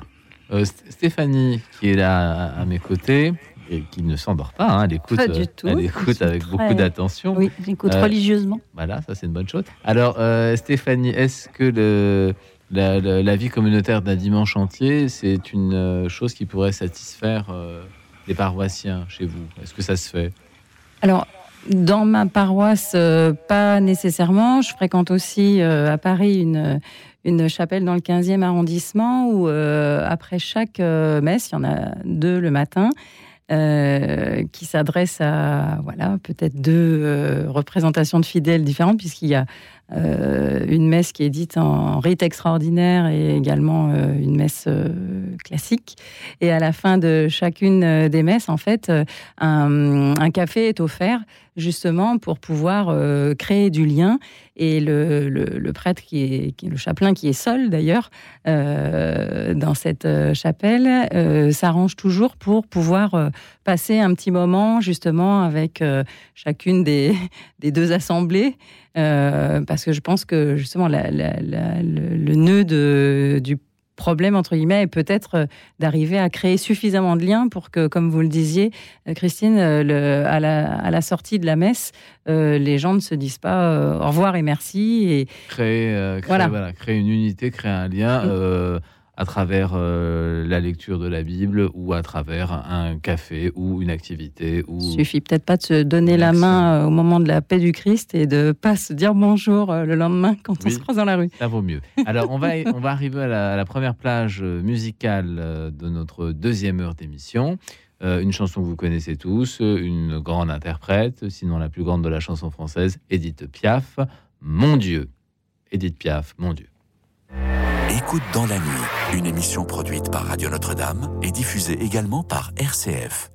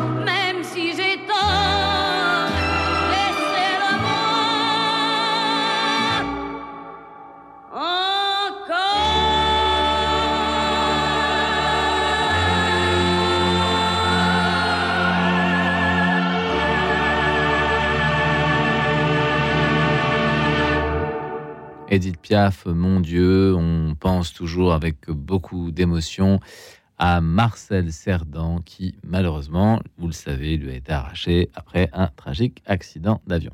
Marie-Jeanne. Marie-Jeanne. Bonsoir Frédéric et bonsoir, à vos invités, bonsoir à toutes les personnes qui écoutent euh, la radio. Oui. Alors, Marie-Jeanne, euh, dites-nous. Ben écoutez, moi, je oh, n'ai pas grand-chose à dire, simplement je. Alors bonsoir Marie-Jeanne. Non, je plaisante. non, vous avez servi dans, dans, bah, dans, dans, un centre, je crois. Vous avez aidé à dire le chapelet. Euh, oui. Alors euh, bon, moi, mon époux, enfin, mon époux était dans un EHPAD. Oui. Une EHPAD, enfin, bon, bref. Et euh, bon, je vais passer sur certains détails, mais simplement, quand je me suis rendu compte, parce que j'allais le voir tous les jours, et euh, ben, ma foi, j'ai vu qu'il y avait une petite chapelle, une petite pièce qu'on appelait chapelle, euh, avec euh, euh il y avait là une aumônière qui euh, disait le chapelet tous les mardis. Et puis on avait un office tous les samedis. Je me suis rendu compte de cela. Mais moi, comme je chantais, comme je chante à Le et que j'avais les programmes et que j'allais aux répétitions à Le tous les mercredis, je ramenais les programmes pour la messe et c'est moi, enfin, parce que je me suis rendu compte que l'aumônière euh, euh, ne chantait pas bien, ou la pauvre, c'est pas de sa faute, ou chantait très mal, plutôt vraiment. Euh, ah oui, elle n'était pas douée. Et ben, elle m'a dit, écoute, si tu veux, tu t'occupes des chants, anime le chapelet et anime la messe si tu veux. Moi, ça m'arrange drôlement bien. En plus, tu as les programmes.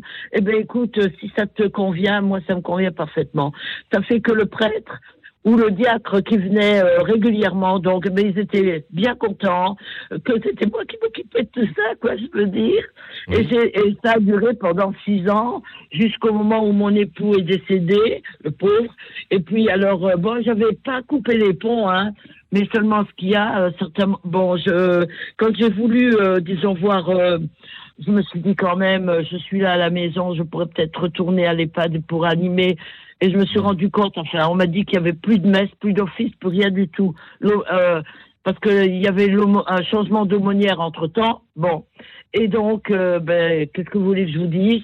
Euh, Là, j'y suis encore retournée il n'y a pas très longtemps. la cadre m'a dit, ah, je, je voudrais bien qu'il y ait de nouveau des messes et tout ça, parce que je lui ai dit, moi, je suis toute prête à, à revenir chanter, quoi, je veux dire. Eh ben non, euh, là pour l'instant, il n'y a rien qui se passe. Eh ben ça m'attriste parce que toutes les personnes euh, qui sont qui étaient là, enfin qui sont là, elles sont tellement contentes si vous saviez comment qu'elles aiment prier les chapelets et chanter à la messe, mon Dieu, écoutez, franchement, c'est incroyable comme les personnes âgées adorent chanter. Euh, et puis même, euh, il y avait ce qu'on appelait ici les blues roses. Elles venaient le lundi chanter des chants profanes, vous mhm. savez. Il mhm. faut voir le monde qui a. ces personnes, comment qu'on. Enfin bon, moi je sais que j'aime beaucoup le chant, mais oui, oui. Euh, vraiment, ça n'a bah, pas été. Marie-Jeanne, peut-être que vous pouvez. Euh, peut-être que vous pouvez organiser des, des temps chorales avec un certain nombre de, de personnes résidant dans l'EHPAD. C'est possible. Ah, euh, c'est-à-dire que comme je, je, il faudrait que euh, je vois avec euh, la, mais je veux pas empiéter sur le, sur les, sur les blouses, les blouses, roses, pardon, les blouses roses. Et puis par rapport à la messe et tout ça, comme elle m'a dit la cadre, euh, je voudrais bien avoir un prêtre ou, ou, un, ou, un, ou un diacre qu'elle dit, mais il n'y a personne. Euh, et moi, toute seule, je ne peux pas parce que j'ai pas d'autorisation. Je crois que pour euh, animer des choses comme ça, bon là c'est bon que j'étais sous le, sous la férule d'une aumônière, mais autrement moi perso, je ne, je pense que je n'ai pas le droit de, de me mettre comme ça là à l'avant. Oui, il faut se mettre en, oui, faut se mettre en rapport avec la paroisse et être missionné ensuite par la paroisse pour euh, peut-être organiser le chapelet ou chanter quelques chants. Ben, je, voudrais bien, mais bon, euh, il va falloir que je relance la chose. Mais euh, pour l'instant, il n'y a rien qui vient, quoi, je veux dire. Voilà. bon, en tout cas, merci Marie-Jeanne de votre appel. Merci beaucoup. Et on voit qu'effectivement, certains lieux, comme les EHPAD, sont des lieux qui doivent être bien sûr visités par les laïcs qui leur amèneront le soutien nécessaire et la présence de Dieu à des moments euh, particuliers de l'existence. Voilà. Merci beaucoup, Marie-Jeanne. Merci de votre appel. Merci. Bonne soirée. Très bonne soirée. Merci d'avoir appelé. Très bonne soirée. Je vous en prie. Bonne soirée. Au revoir. Au revoir. Nous avons Constant au téléphone. Oui, euh, Frédéric, euh, vous m'entendez? Oui, je vous entends bien, Constant. C'est bien vous? Oui, Frédéric, Frédéric j'entends bien. Là, ben, bonsoir, je crois, Christine et Stéphanie. Oui. Bonsoir, Constant. Voilà. Alors, Constant. Ben, euh, oui, euh, ben, Frédéric, euh, comme je disais à Anne tout à l'heure au standard, alors laïque, c'est, je, je, vois, je vois rien d'autre à part être continuer pour moi à être une sorte de courroie de, de, transmission. Alors expliquez-moi ça, la courroie de transmission. J'ai euh, une culture mécanique assez peu développée. Alors expliquez-moi la, voilà. la courroie alors, de transmission. Pour moi, voilà, moi je l'explique. Euh, alors pour moi, c'est le courroie de transmission parce que eux, ils sont dans, ils ont un pied euh, dans le temporel et l'intemporel. Les laïcs. Pour moi, c'est eux qui font voilà, c'est les laïcs, oui, oui. Euh, d'ailleurs, laïcs, je ne sais même pas si on doit les appeler laïcs, c'est ni laïcs parce que euh, cette, cette, fonction qu'ils ont, en fait, d'avoir un pied euh, là et un autre pied. bon, je ne vais pas dire dans le, quand vous dites, monde Oui, quand vous dites dans, un pied dans le monde temporel, un, pied dans le monde spirituel, c'est peut-être aussi un peu le cas des, des, des, prêtres et des religieux et des religieuses. Est-ce que c'est une spécificité des laïcs euh, ben, euh, Frédéric, oui, peut-être, mais euh, alors, moi je vais, je vais nuancer ça. Parce que, bon, les prêtres, pour moi, font partie. C'est le monde ecclésial, on va dire, c'est ecclésial, tout ça, mais ils sont plus dans le clergé pour moi. Oui. Et bon, voilà. Et le clergé, je crois que c'est une force, c'est une autre force qui est indépendante, en opposition avec on va dire ce qui est laïque, hein, le monde laïque et le monde euh, du clergé, c'est deux forces qui sont là, qui, vivent ensemble dans une dans une même région, mais c'est des, forces qui, euh, qui, qui, se tirent la bourre, on va dire ça comme ah ça. Et qui est au milieu de tout, oui, et qui est au milieu de tout, ça, c'est pour moi, c'est des laïcs. Alors les semi-laïcs, parce que voilà, euh, ils vivent dans le monde, euh, comme tu viens de le dire, hein, hmm. du temporel et puis dans le monde spirituel. Donc pour moi, c'est eux qui font la liaison, qui recueillent, on va dire ça comme ça, qui recueillent des informations du monde extérieur du clair mhm. et, qui les rapportent clergé de ce qui se passe. Euh, Alors je vois, je, je, comprends mieux ce, Constance, que vous vouliez dire en disant que les laïcs ont vraiment un pied dans le monde et puis un pied dans le, spirituel. Est-ce que vous voulez poser, euh, Constant, une question à Stéphanie ou, euh, ou à notre invité Je suis pas de savoir répondre. Alors, est-ce que vous avez une ben, question à poser ou à Christine ou à Stéphanie en tant que laïc engagé dans l'Église? Mais ouais, je ne sais pas si euh, Stéphanie et Christine sont d'accord avec moi du fait que oh bah il faut juste qu'il soit un qu'il soit juste un apport, euh, voilà. un trait d'union, moi j'aurais dit. Voilà. voilà. Alors, oui, Constant. Tout, ben alors, alors c'est tout à fait ça. Je suis d'accord avec ça. Alors Constant, on écoute Christine et puis ensuite on écoutera Stéphanie. Christine. Oui, on est.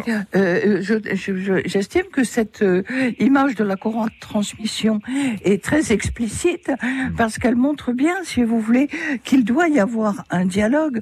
Je vois, on parle par exemple euh, que les prêtres n'ont pas le temps de ceci, n'ont pas le temps de cela, n'ont pas le temps de s'informer.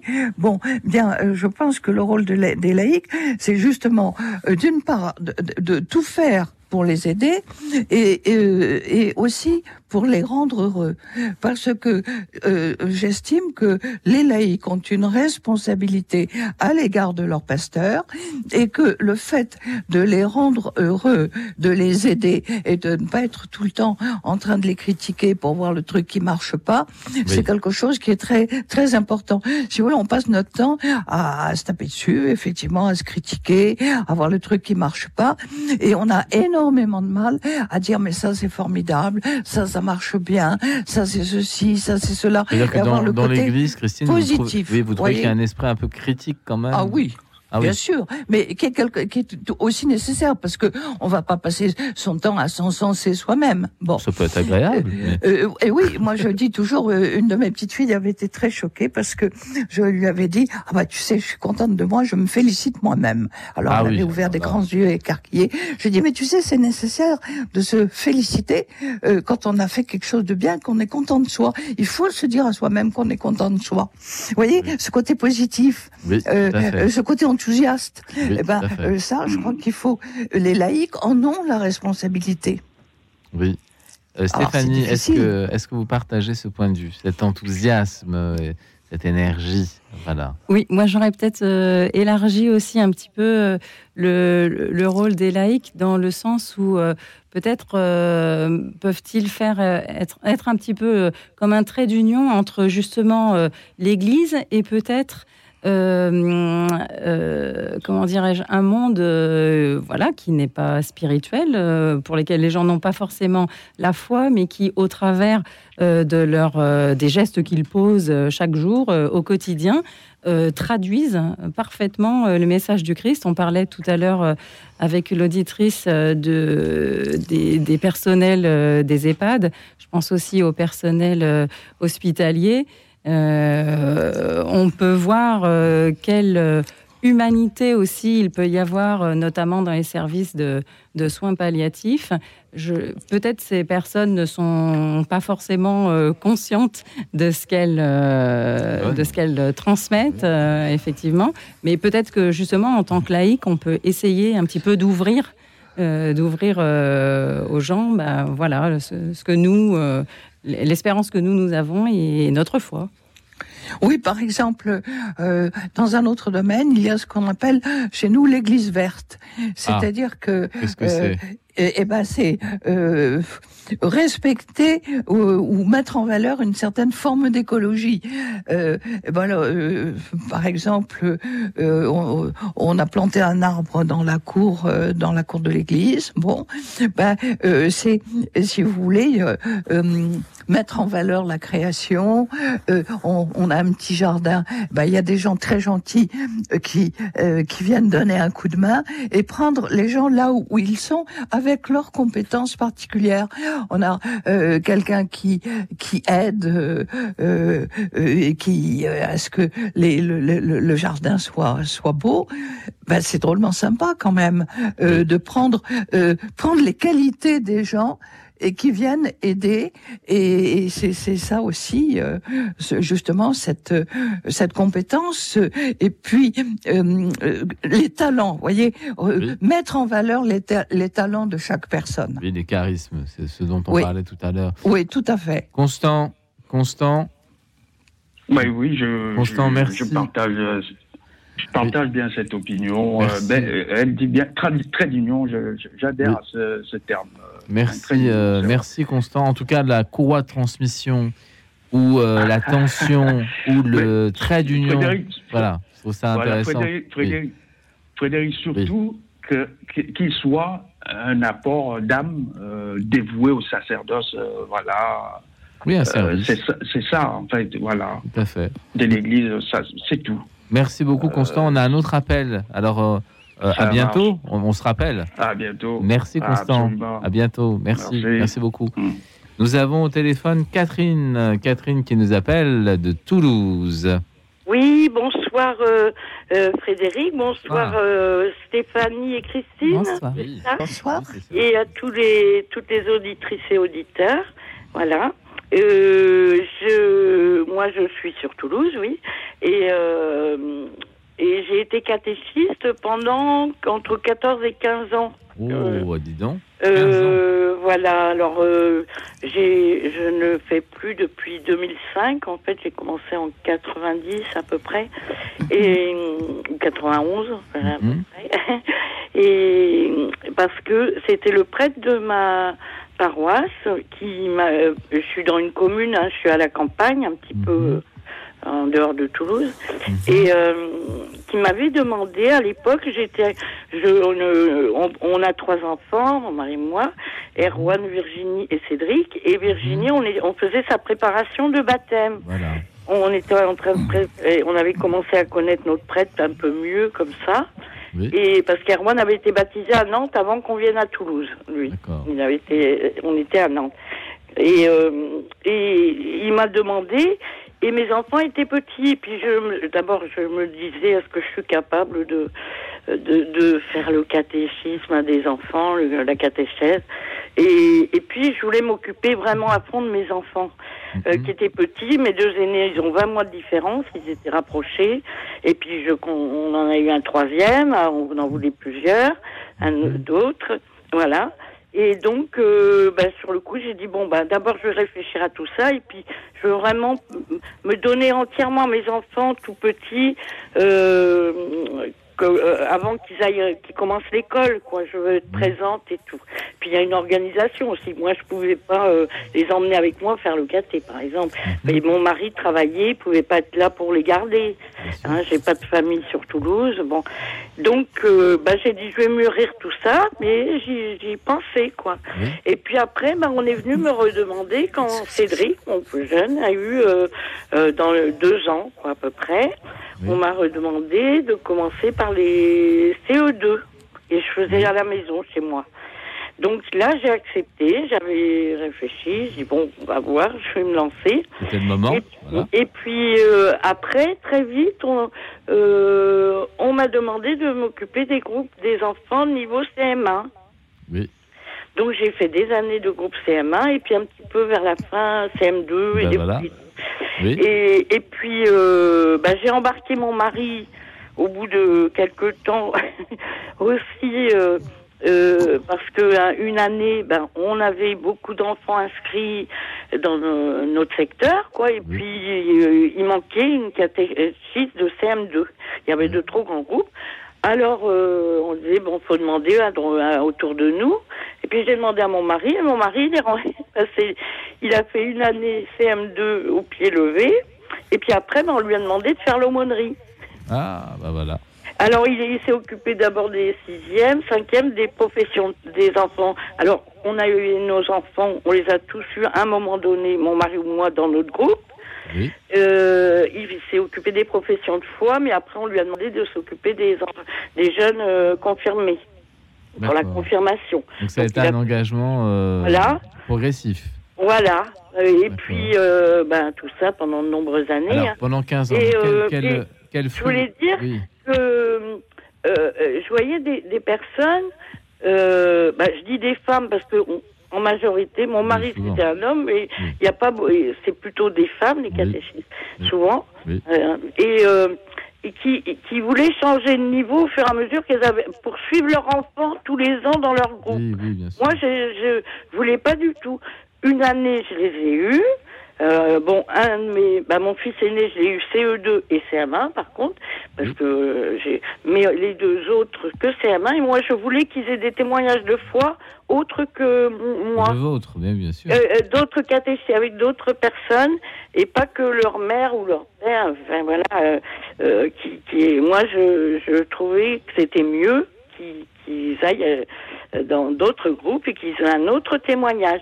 Et et puis je disais, j'ai parlé aussi du, du, problème parce que moi je me suis toujours considérée au service de, du Seigneur de l'Église, euh, la servante du Seigneur, comme je disais, la petite servante du Seigneur. Et puis on, on sème la graine. J'entendais, euh, je sais plus si c'est Christine Stéphanie, on sème une graine, c'est le Seigneur qui fait le reste chez les enfants. Et puis, euh, mais j'ai toujours essayé aussi de relier beaucoup, de faire des liens avec les entre les parents des enfants, des groupes, euh, de, de, leur, les motiver pour venir aider, donner un petit coup de main pour la messe des familles, voilà, bon, ça marche pas toujours, mais euh, les parents sont souvent euh, euh, très occupés, tout ça. mais bon, j'ai toujours essayé de, je trouve, créer des liens. J'entends des traits d'union. D'ailleurs, notre petit journal de, de, notre paroisse s'appelle le trait d'union. Ah bah vous voyez. C'est mieux que c'est mieux que courroie transmission. Je, voilà. enfin, c'est bien Et faire des liens, créer des liens et, et, puis euh, être enthousiasme pour motiver les gens, dire on, va, on prépare une petite fête et on a fait des petites kermesses, des choses. Ah, vous viendriez tout leur rappeler pour la messe, tout. Fallait souvent rappeler. Hein. Euh, aux parents de venir avec leur enfant. Catherine, merci beaucoup de, de, ce Et je voulais dire, Alors, parce que Catherine, on va... allô Frédéric Oui, oui. Frédéric Oui, rapidement. Allô Allô Allô un point très important pour moi, c'est que lorsqu'on s'est mis à rémunérer des personnes, certaines personnes dans l'Église, ça a créé des divisions. Et euh, moi, je trouve qu'on fait tous le même, euh, la même chose. On est au même plan, on est tous des bénévoles, et ça devrait le rester. Et ça a créé, ben, on se dit, ben oui, pourquoi euh, on fait autant de choses et que certaines personnes sont payées, sont rémunérées. et, et, puis, ça crée des divisions. Hein. Bien d'accord. Merci en tout cas, Catherine, de ce témoignage. Merci infiniment. C'est vraiment 15 années de, de dons de soi à l'Église. Nous entendons maintenant Radiohead, No Surprise, une réflexion sur le monde qui parfois connaît des difficultés, notamment des difficultés écologiques. Radiohead, No Surprise. Écoute dans la nuit, une émission produite par Radio Notre-Dame et diffusée également par RCF.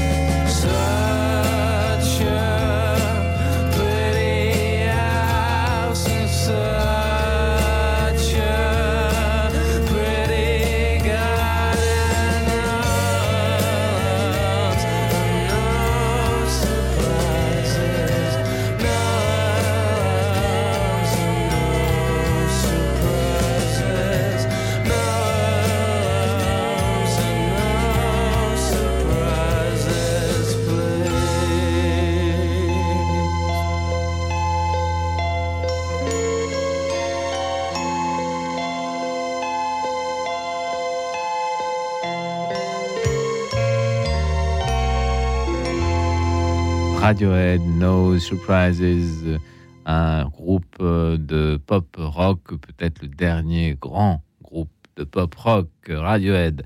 Alors, pour avancer dans notre émission, nous avons parlé des charismes.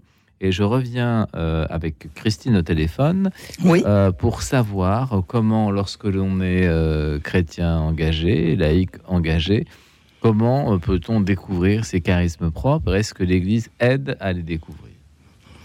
euh, crois pas. Si vous voulez, l'Église, c'est quelque chose de trop impersonnel. Parce que ah. qu'est-ce qu'on met derrière l'Église? Forcément, il faut mettre des visages. Alors, si vous voulez, le problème, c'est euh, quelles sont les personnes que j'ai rencontrées et qui, dans ma, dans ma vie, m'ont fait avancer dans la foi.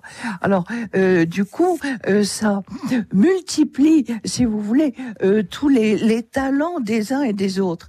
Et je dirais que les talents euh, de ceux que j'ai rencontrés, qu'ils soient euh, croyants ou pas croyants, m'aident à devenir le plus humaine possible, euh, de développer en moi ce qu'il y a de meilleur dans l'humain. Et en cela, j'ai besoin aussi des autres, de ceux qui ne sont pas à l'église, voyez. Et donc, il y a un côté universel euh, qui existe pour développer la personnalité humaine. Et c'est là où, nous avons euh, besoin euh, de toutes les bonnes volontés. Et donc, il y a un côté de cet amour universel de Dieu à travers tous. Alors, cet amour universel de Dieu est vécu euh, dans l'Église. Euh, cependant, il n'y a pas franchement de lieu de discernement. Où est-ce que ça existe? Est-ce qu'on peut rencontrer des lieux de discernement Alors ça, franchement, je crois que c'est très casse-gueule. Hein. Ah oui? Euh, écoutez, regardez toutes les histoires d'emprise qu'il y a eu. moi, je me souviens, j'avais un aumônier à la Sorbonne qui qui disait toujours la volonté de Dieu, c'est que tu fasses ceci, tu fasses cela. Bon. Et puis et puis j'ai rencontré un autre aumônier qui m'a dit Dieu veut votre bonheur. Et, et c'était en fait euh, une citation d'un psaume. Dieu veut votre bonheur. Et par conséquent, il m'avait dit, euh, il m'avait donné ce conseil très très concret, très réaliste. Il m'avait dit, mais prenez tous les moyens nécessaires pour être heureuse. Si ça veut dire vous arrêtez dans vos tâches ménagères pendant une heure, prenez une heure pour vous. Vous voyez ce que je veux dire? Et c'est-à-dire euh, euh, n'allez pas au-delà de vos limites et faire que ensuite vous n'y arriviez plus. Prenez vos précautions pour justement ménager en vous des forces vives pour tenir et pour tenir dans la durée. Et par hmm. conséquent, il y a un côté endurance pour tenir le coup à travers eh ben, le, tout le cheminement d'une vie. Alors Stéphanie, est-ce que cette euh, légitime poursuite du bonheur, euh, en fonction de d'une vocation particulière dans l'Église, c'est-à-dire ne pas se griller, ne pas trop en faire, ne pas s'épuiser, est-ce que c'est quelque chose qui vous parle dans les fonctions euh, pastorales auxquelles vous vous a donné corps et âme, je dirais presque. oui, oui, c'est d'ailleurs euh, le message que je souhaite euh, faire passer au quotidien euh, aux responsables de la pastorale de l'établissement dans lequel je, je, suis un peu active.